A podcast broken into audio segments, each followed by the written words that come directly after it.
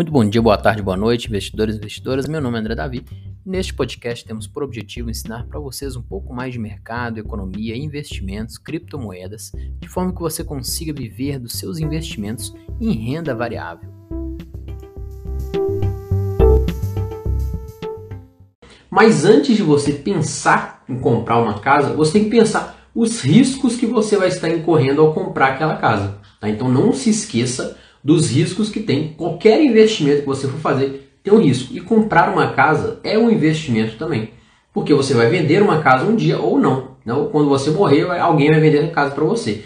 E ela é um investimento. Pode ser um investimento ruim ou um investimento muito bom. Né? A maioria das vezes as pessoas ganham dinheiro com imóveis porque o imóvel tende a valorizar ao longo do tempo, pois é um recurso escasso. É uma terra que vai acabando porque mais gente vai querer morar naquela cidade e, né, e sendo um produto escasso, a lei da oferta e da demanda faz o preço aumentar um pouco. Mas pode ocorrer crises que o preço desvaloriza muito ou algum, né? Nós vamos entrar no risco. Então, o primeiro risco que tem é isso aí: é você comprar um imóvel e ocorrer um fator macroeconômico no país, né? Por exemplo, uma crise financeira é, nacional né, na questão imobiliária e aquele, aquela sua casa não valer mais nada. Ou valer pela metade do preço, por exemplo. Eu paguei 400 mil, hoje está valendo 200 pode ter esse risco e já aconteceu em várias coisas. Por exemplo, dá um, acontece alguma coisa no, no país, a economia né, desanda e aquela casa já não está valendo nada. Então, o primeiro risco que você tem. O segundo risco é o risco estrutural.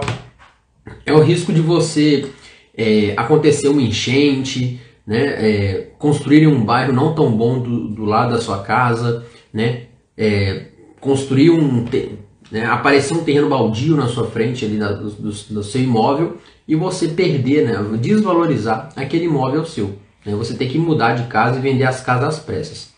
Segundo ponto. O terceiro risco que você tem é um risco de liquidez. Significa que se você quiser vender a sua casa, você não consegue vender de um dia para o outro. A não ser que você ofereça um desconto muito grande, mas mesmo assim a papelada de cartório, etc., vai levar uns 2 a 3 a 4 dias ali mesmo se você vender pela metade do preço. É uma burocracia bem chatinha para você vender uma casa e para comprar também.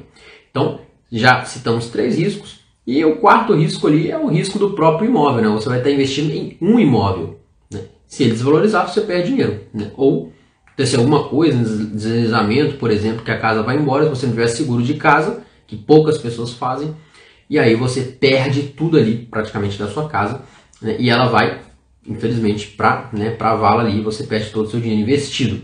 Então temos vários riscos ao comprar uma casa que muitas vezes a gente não pensa, né, inclusive o risco da burocracia, né, não é um risco, mas é uma chateação você comprar ou vender uma casa e ficar aquela burocracia chata, aquele tanto de imposto e tudo mais, e vai no cartório e resolve não sei o que, não dá errado.